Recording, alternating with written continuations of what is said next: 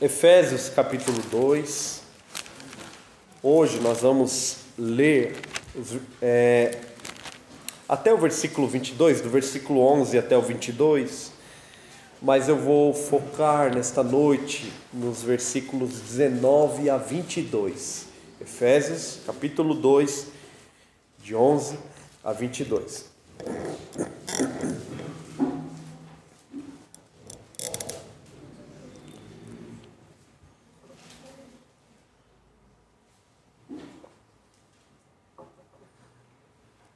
Portanto, lembrai-vos de que outrora vós, gentios na carne, chamados incircuncisão por aqueles que se intitulam incircuncisos na carne por mãos humanas, naquele tempo estáveis sem Cristo, separados da comunidade de Israel e estranhos às alianças da promessa, não tendo esperança e sem Deus no mundo. Mas agora, em Cristo, em Cristo Jesus, vós que antes estáveis longe, fostes aproximados pelo sangue de Cristo, porque Ele é a nossa paz, o qual de ambos fez um, e tendo derribado a parede da separação que estava no meio, a inimizade, aboliu na sua carne a lei dos mandamentos na forma de ordenanças, para que dos dois criasse em si mesmo um novo homem fazendo a paz e reconciliasse ambos em um só corpo com Deus por intermédio da cruz, destruindo por ela a inimizade. E vindo, evangelizou paz a vós outros que estáveis longe, e paz também aos que estavam perto. Porque ele, porque por ele ambos temos acesso ao Pai em um espírito.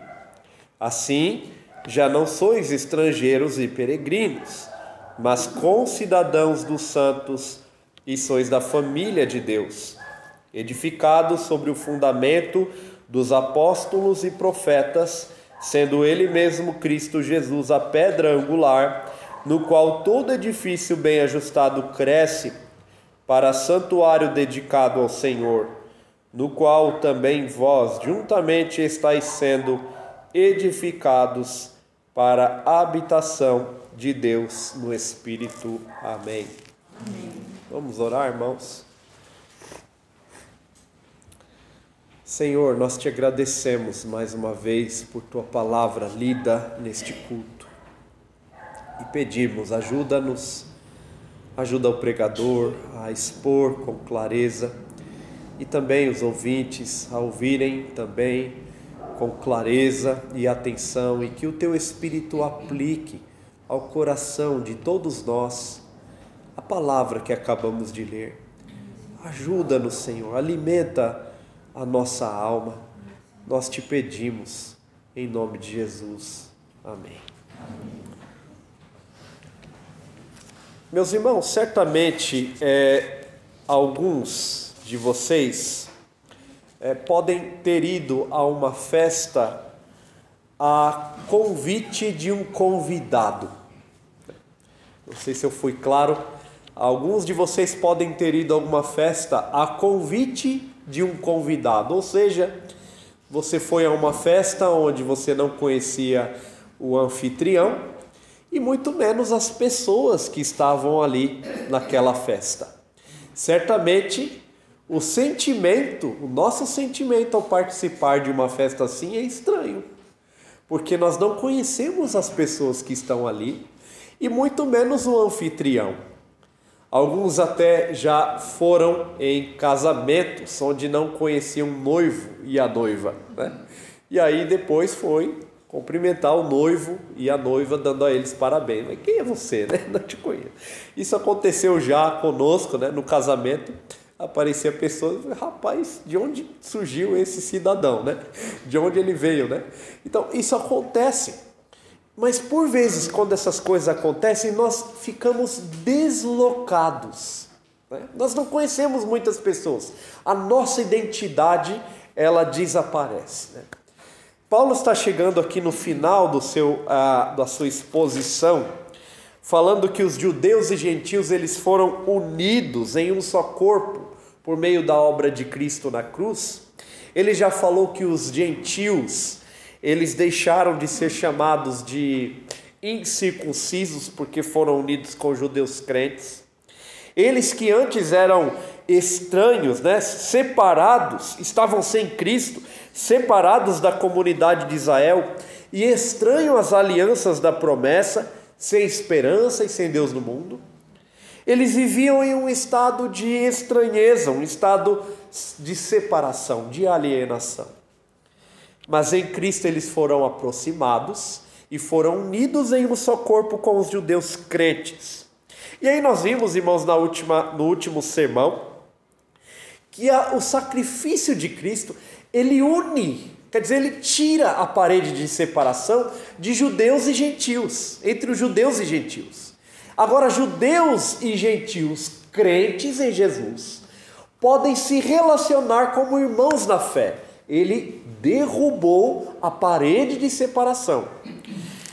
A segunda parede de separação, nós já vimos que também foi derrubada, foi a parede que separava o homem de Deus.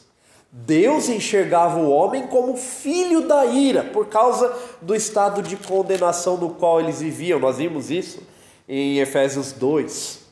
E com a morte de Cristo, aquela parede de separação entre o homem e Deus também foi derrubada. Então o homem agora tem acesso a Deus, por isso Paulo diz no versículo 18: agora temos acesso a Deus, é, a Deus o Pai, em um Espírito.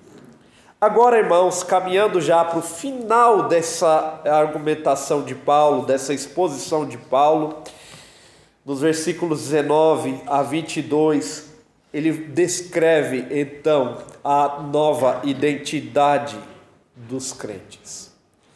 Paulo diz que agora os crentes, depois de passarem por tudo isso, eles podem desfrutar de uma nova cidadania, sendo cidadãos do reino, eles podem ser membros da família, da mesma família da fé, e eles são feitos templo para a habitação de Deus no Espírito. É esse o ensino de Paulo aqui nos versículos 19 a 22. Ele começa então dizendo que a nossa nova identidade em Cristo é que nós somos cidadãos do reino. Veja, no versículo 19: Assim já não sois estrangeiros e peregrinos. Ele começa apontando o ponto negativo. Vocês não são nem estrangeiros e nem peregrinos. Duas palavras importantes aqui, porque estrangeiro faz referência a uma pessoa que está em uma cidade de passagem. Ela não, ela não mora, ela não pretende morar e, e não pretende ficar por muito tempo. Ela é um estrangeiro. Ela está passando por aquela terra e logo vai embora dali. Então ela não tem nenhum direito, nenhum privilégio daquela terra que os cidadãos daquele lugar desfrutam. Paulo diz então que os crentes unidos a Cristo eles não são mais estrangeiros na família da fé. Veja, vocês não são estrangeiros e nem peregrinos. A palavra peregrino aqui, usada por Paulo, é uma palavra bastante interessante, porque ela dá origem à nossa palavra paróquia. Né? O que é uma paróquia? É como uma, uma, uma pequena, um local religioso onde as pessoas podem ali é, prestar a sua, o seu culto, a sua divindade. Ali a paróquia, né? Mas a ideia da paróquia é que, embora ela tenha um lugar fixo, ela esteja fixada, as pessoas não são é, cidadãos deste mundo. Elas também estão de passagem, embora tenham uma, uma, um local fixo. É interessante porque Paulo usa esse termo paróquia aqui, é, é o termo peregrino, porque entre o povo de Israel, entre os judeus de Israel, existiam alguns que podiam se achegar à fé de Israel. Eles podiam se tornar judeus. Nós vemos o caso de Raabe, ela se converteu ao Deus de Israel. Nós vemos o caso de Ruth, que era é, moabita e se converteu ao Deus de Israel e participou do povo de Israel mas biologicamente eles, eles, eles, elas não eram judias, elas eram gentias. Nós temos também no Novo Testamento o caso de um homem chamado Cornélio. A Bíblia diz que Cornélio, em Atos 10, ele era um homem temente a Deus. Ou seja, ele era um homem que, a ideia de temente a Deus, ele era um homem que ia às sinagogas todos os sábados. Ele observava os sábados judaicos. Ele cumpria as leis judaicas de restri restrições alimentares, quer dizer, ele não comia porco, é, ele não comia camarão, ele não comia as, as, as carnes proibidas pelos judeus. Ele observava as leis alimentares.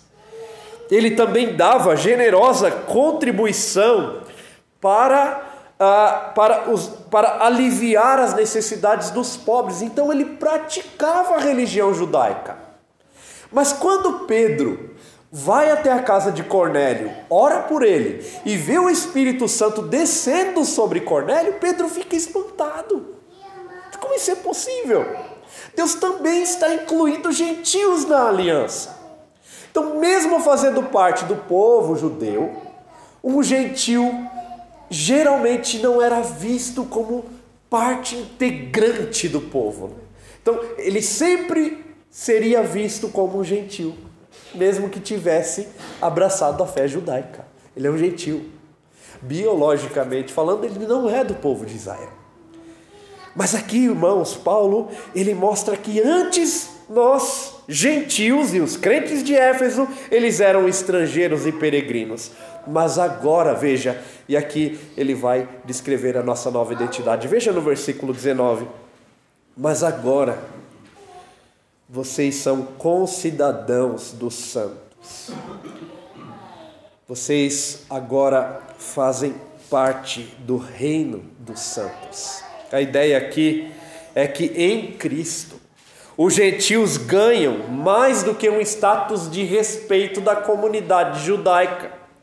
Agora, os gentios crentes em Jesus, eles passam a fazer parte do reino de Deus. Eles passam a receber os privilégios. A ideia aqui de concidadão é aquele que possui a mesma cidadania. Agora não existem duas cidadanias, duas cidadanias. Agora existe uma cidadania. O povo de Deus. Deus destruiu, arrancou a separação. Não existe mais judeus e gentios crentes. Agora existe o povo crente, pertencente à mesma aliança que Deus fez com ele. Deus tira isso. Agora vocês são concidadãos dos santos. Agora vocês partilham da mesma cidadania. Vocês têm acesso aos mesmos privilégios. Tanto é, irmãos, que a promessa, a promessa feita aos judeus né, no Antigo Testamento, nós vamos herdar quando Cristo manifestar a sua glória. Nós vamos herdar a promessa da restauração da terra. A promessa que os judeus tanto esperavam, nós vamos herdar, porque as promessas de Deus, elas só podem ser herdadas, irmãos, por meio de Jesus Cristo. Jesus possibilitou isso a nós. Nós fazemos parte do povo de Deus. A segunda metáfora usada por Paulo, veja aí, ainda no versículo 19, é de que agora vocês não são estrangeiros e peregrinos, mas concidadãos do santo e sois da família de Deus. É a segunda metáfora usada por Paulo. E essa metáfora, irmãos, ela é maravilhosa. Porque aqui nós vemos que Deus não tinha um plano B no plano de salvação. Deus tinha um plano de fazer uma família. Este era o plano de Deus. Deus não tinha um plano, se esse plano der errado, então eu vou seguir esse outro. Não, Deus tinha um plano. Eu vou eu vou redimir e, e, Deus havia escolhido o povo que ele havia, iria redimir na eternidade. Eu vou redimir esse povo e vou fazer desse povo propriedade minha. Vai ser meu. Por isso que nós lemos aqui na liturgia: vocês são propriedade exclusiva de Deus. Vocês são raça eleita, sacerdócio real, propriedade exclusiva de Deus, santa, né? Agora Deus fez de nós o seu próprio povo. E fazendo de nós o seu povo, ele nos inclui como sendo os seus filhos pela fé. Nós temos lá a, a promessa de Cristo de que todo aquele que nele cresce, Deus deu o poder de serem feitos também filhos de Deus. Na oração do Pai Nosso, o nosso Senhor Jesus nos ensina, dizendo: Vocês orarão assim, Pai Nosso que estás nos céus. Dizer, vocês vão chamar a Deus de Pai. Por isso, Paulo diz: agora vocês fazem parte da família de Deus. Que coisa maravilhosa! Vocês podem chamar a Deus de Pai. E dentro dessa família, nós estamos em um relacionamento familiar, né? O relacionamento familiar dos domésticos da fé. E o apóstolo Paulo ensinou Timóteo a como pastorear o rebanho de Deus olhando essa analogia da família. Abra comigo em 1 Timóteo, sem fechar Efésios, capítulo 5.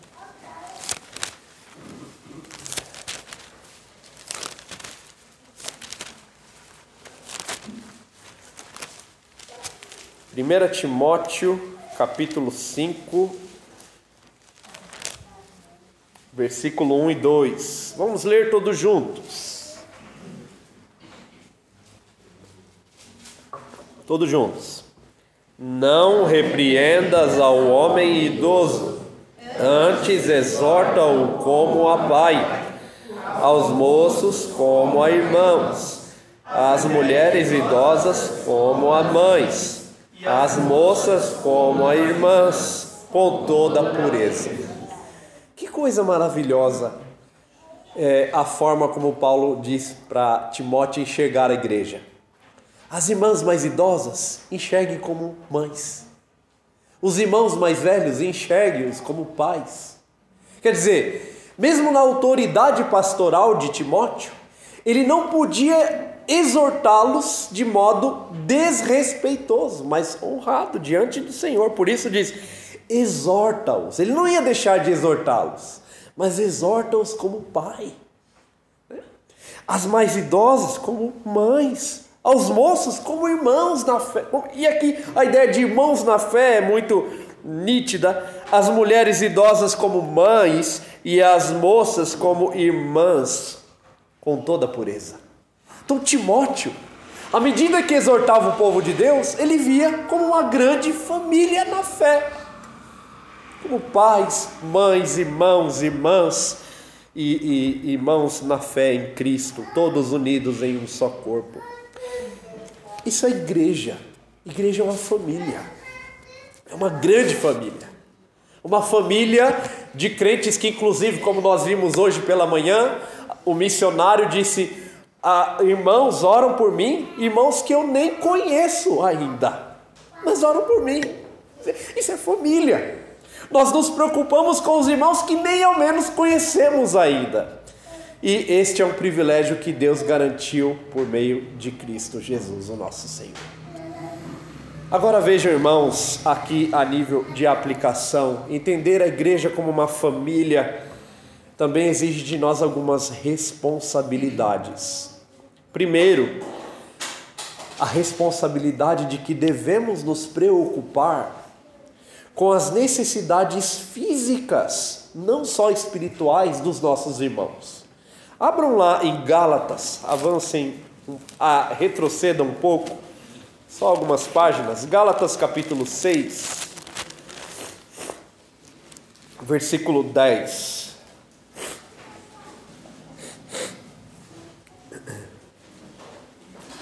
Vamos ler todos juntos. Vamos ler todos juntos. Só retrocedeu, acho que uma página já chega lá em Gálatas 6:10. Todos juntos. Por isso, enquanto tivermos oportunidade, façamos o bem a todos, principalmente aos do da fé. Veja, algumas traduções trazer os domésticos da fé. Mas Paulo diz: olha, façam bem a todos, mas principalmente a família da fé de vocês. Porque vocês estão debaixo do mesmo governo, do mesmo Pai, que é Deus. Vocês oram, buscam o mesmo, vocês fazem parte da mesma família. Quando vocês tiverem oportunidade de fazer o bem, façam, mas priorizem sempre os domésticos da fé. Olhem se os domésticos da fé possuem algumas necessidades. Veja se os domésticos da fé estão enfrentando algumas lutas, algumas dificuldades e até dificuldades físicas. Devemos nos preocupar uns com os outros. É isso que Paulo nos ensina aqui, de modo bastante claro. Devemos nos preocupar uns com os outros. Não é assim com os nossos irmãos biológicos. Nós queremos o bem dos nossos irmãos biológicos. Nós, nós torcemos pelo bem deles. Né? Quando eles é, conseguem um emprego pelo qual eles lutaram para conseguir e entram numa empresa que estavam estudando para prestar a prova e conseguem entrar, os demais festejam. Os biológicos, pelo menos normalmente é assim, né? Normalmente os irmãos biológicos torcem pelo bem uns dos outros. Nós também, na família da fé, devemos observar os nossos irmãos dessa forma. Por isso, Paulo diz que entre nós não deve haver de modo algum inveja, maledicência, iras, discórdias. Ele vai descrever isso no capítulo 4, nós vamos chegar lá. Porque uma família assim, ela não subsiste, ela não continua, ela não fica de pé. Parentes desunidos geralmente não se juntam, né? Já, a palavra já diz, já estão desunidos por algo devemos priorizar as nossas os nossos irmãos. E aqui eu parto para a segunda aplicação ainda, nessa questão de família, é que nós devemos entender que como na família biológica existem muitos problemas, irmãos que discutem, que brigam, que têm a dificuldade de repartir, né? desde a mais tenra idade, irmãos que brigam, às vezes joga um brinquedo no outro. Rapaz, que violência é essa, né? De onde veio tudo isso? O pecado afetou os nossos relacionamentos mais íntimos. Relacionamento da família biológica. Isso é fruto do pecado. Agora, não é diferente entre nós, a família da fé. Porque nós também somos pecadores e que precisamos nos relacionar com frequência e geralmente esse relacionamento pode ser afetado pelo pecado. E, ocasionalmente, né, pode ser afetado pelo pecado. E aí nós vamos enfrentar alguma dificuldade com o nosso irmão.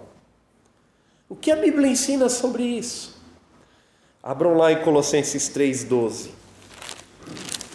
Só avançar algumas páginas.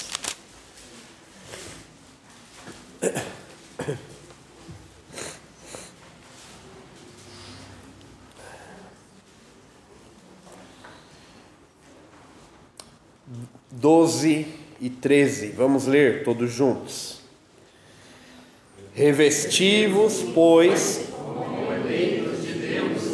santos e amados, de ternos afetos de misericórdia, de bondade, de humildade, de mansidão, de longanimidade, suportando-vos uns aos outros, perdoai-vos mutuamente, caso alguém tenha motivo de queixa contra outrem.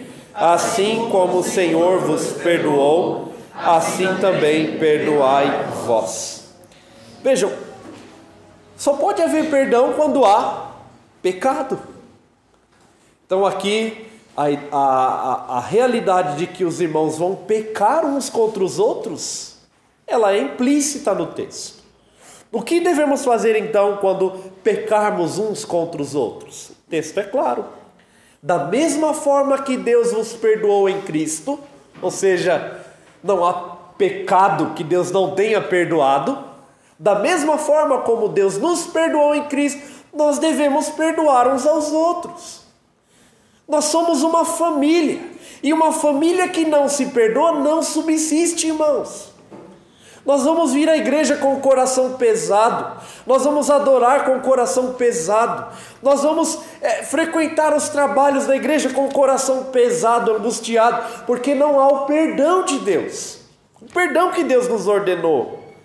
A família é a mesma coisa. Como é que você dorme com o seu esposo brigado? Não dorme. Um vira para um lado, o outro vira para o outro. É necessário haver perdão para que haja relacionamento. E aqui eu estou tratando o relacionamento cristão. Precisamos observar a ordenança da palavra de Deus para vivermos como uma família que se preocupa uns com os outros e que se perdoa quando o pecado aparece, quando a ofensa surge.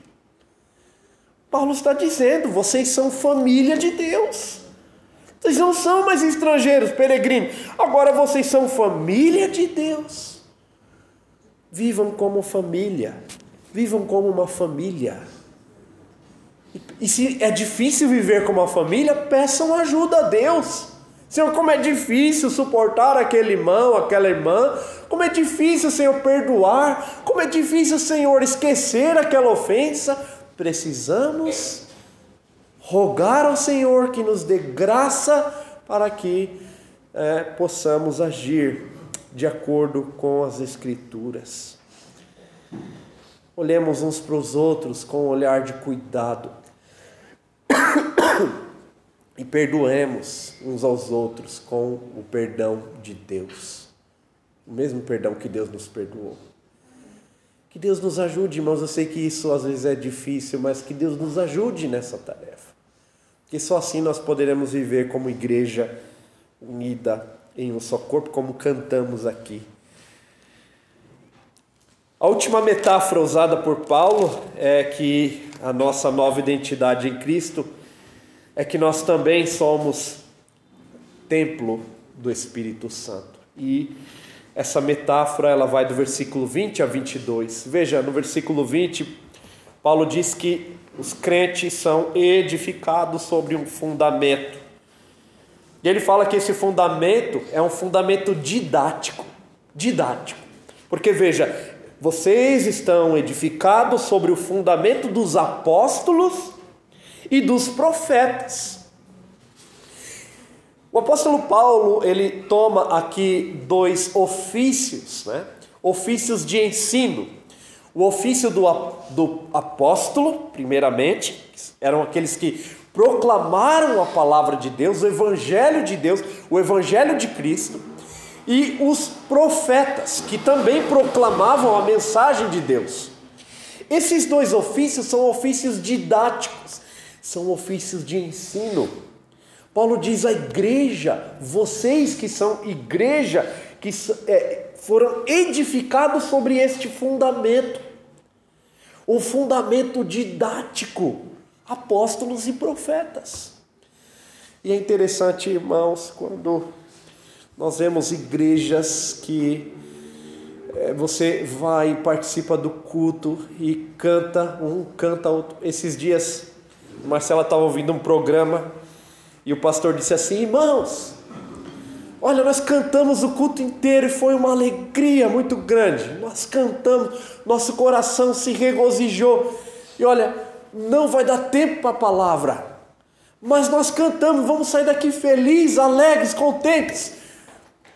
Nós cantamos a palavra, é, é verdade, cantaram a palavra, mas Deus edifica a sua igreja sobre um fundamento que é o fundamento do ensino. Igreja sem ensino, ela não amadurece. É isso que Paulo diz aqui. Vocês foram edificados e quando todo edifício bem ajustado, ele cresce, ele desenvolve, ele amadurece quando está fundamentado no ensino. Uma igreja que despreza o ensino, geralmente é uma igreja doente, geralmente é uma igreja imatura, embora ela possa ser muito grande. Geralmente é uma igreja que não cresce em comunhão com o Senhor, não cresce em intimidade com Deus por meio da palavra, porque não prioriza o ensino. A igreja de Cristo, ela está fundamentada sobre este fundamento, que é o ensino dos apóstolos e dos profetas. Mas este ensino apontava para a pedra angular, ou seja, para o ponto principal de uma construção. Qual era? Cristo Jesus. Veja no versículo 20: Edificado sobre o fundamento dos apóstolos e profetas, sendo ele mesmo Cristo Jesus a pedra angular, o tema principal dos apóstolos era Cristo. Todos eles anunciavam a Cristo, chamavam as pessoas ao arrependimento de pecados prometendo que se elas crescem em Cristo, elas receberiam a salvação por meio da fé no Redentor que recebeu o seu pecado. Cristo era o tema principal da mensagem dos apóstolos, mas também era o tema principal dos profetas. Isaías, os Salmos, a Escritura como um todo, o Antigo Testamento apontava para Cristo. E alguns profetas até profetizaram de modo bastante claro coisas a respeito de Cristo, onde ele nasceria, como ele sofreria, como ele morreria. Os profetas falaram de Cristo. Cristo era a pedra angular. O tema central da mensagem cristã, no qual a igreja se fundamenta, irmãos, é Cristo. É Cristo.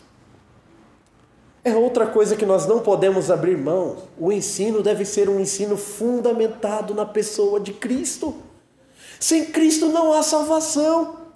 Sem Cristo não há redenção. Sem Cristo não há perdão para os pecados. Sem Cristo não há vida eterna. Sem Cristo não há esperança.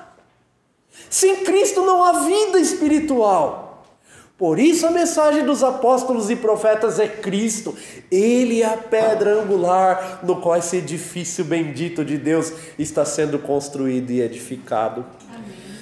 Vejam, irmãos, que Paulo diz que o objetivo deste edifício é para que ele se torne um santuário dedicado ao Senhor. No versículo 21 ele diz: Ele está crescendo para se tornar um santuário dedicado ao Senhor, e no qual também vós, juntamente, estáis sendo edificados, e veja, para a habitação de Deus no Espírito. É muito interessante quando Deus ele se manifesta no, no dia da inauguração do tabernáculo. Nós lemos esse texto em Êxodo 40, Deus também se manifesta quando Salomão ergue aquele, aquele templo maravilhoso e ora, Deus manifesta a sua glória. Mas quando Zorobabel ele ele reconstrói o templo que havia sido destruído pelos babilônios, não há uma manifestação assim. E Ageu assegura o povo de que a glória da última casa seria maior do que a primeira. Deus estava ensinando para o povo que ele não habitava em templo feito por mãos humanas. O objetivo de Deus era habitar entre o seu povo e no seu povo. Olha isso, irmãos, nós chamamos a, o prédio de igreja. Nós chamamos a construção de templo. Quando a Escritura chama você e a mim de templo do Espírito Santo, uma construção bendita que foi erguida pela obra de Cristo na cruz para que o Espírito de Deus habitasse em você. Isso é a, a, a habitação perene de Deus. Nós, nós somos o templo do Espírito Santo e ele nos construiu para a sua habitação bendita. Deus não habita em templos feitos por mãos humanas. Ele estava ensinando isso para o seu povo. O povo de Israel entendeu bem isso quando seu templo foi destruído por pelo menos é, duas vezes. Duas vezes, na verdade. O povo de Israel entendeu isso. O povo gentil tinha um templo dedicado lá na cidade de Éfeso a deusa Ártemis. Era uma das sete maravilhas do mundo antigo. Mas Deus não estava preocupado com isso. Porque ele estava construindo um templo para si, o povo. Ele estava resgatando pessoas para que habitasse nelas por meio do Espírito. Essa é uma promessa do Antigo Testamento. Vamos abrir lá em Isaías 57. Isaías 57, versículo 15.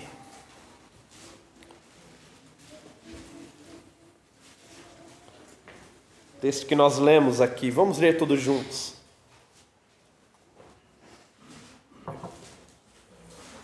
Isaías 57, 15. Porque assim diz o alto, o sublime, que habita a eternidade, o qual tem o nome de santo.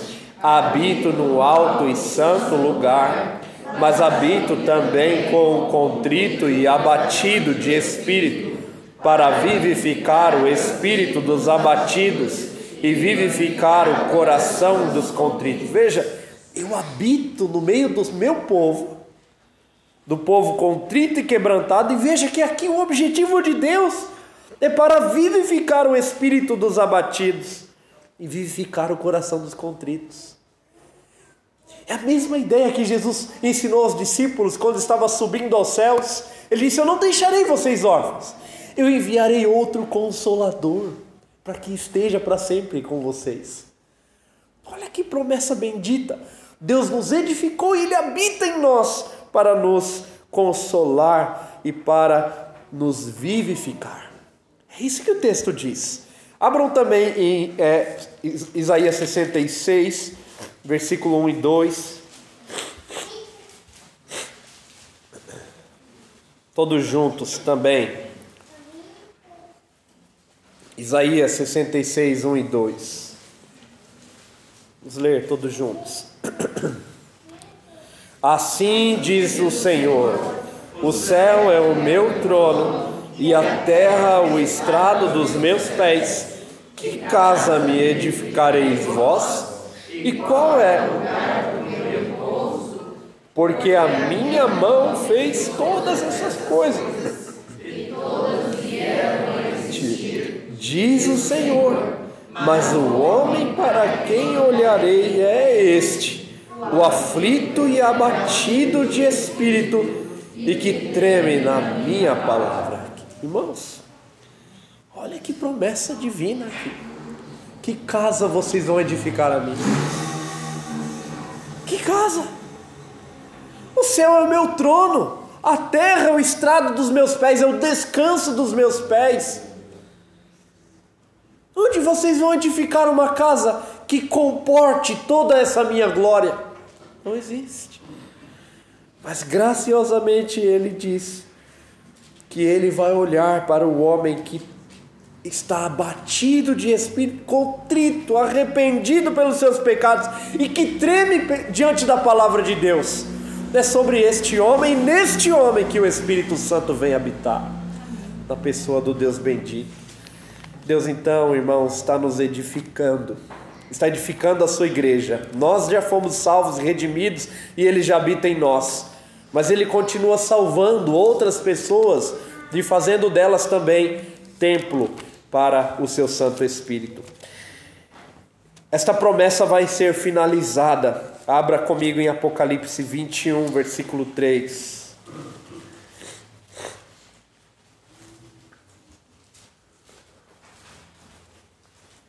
No novo céu e na nova terra, onde a obra de redenção estará totalmente completada.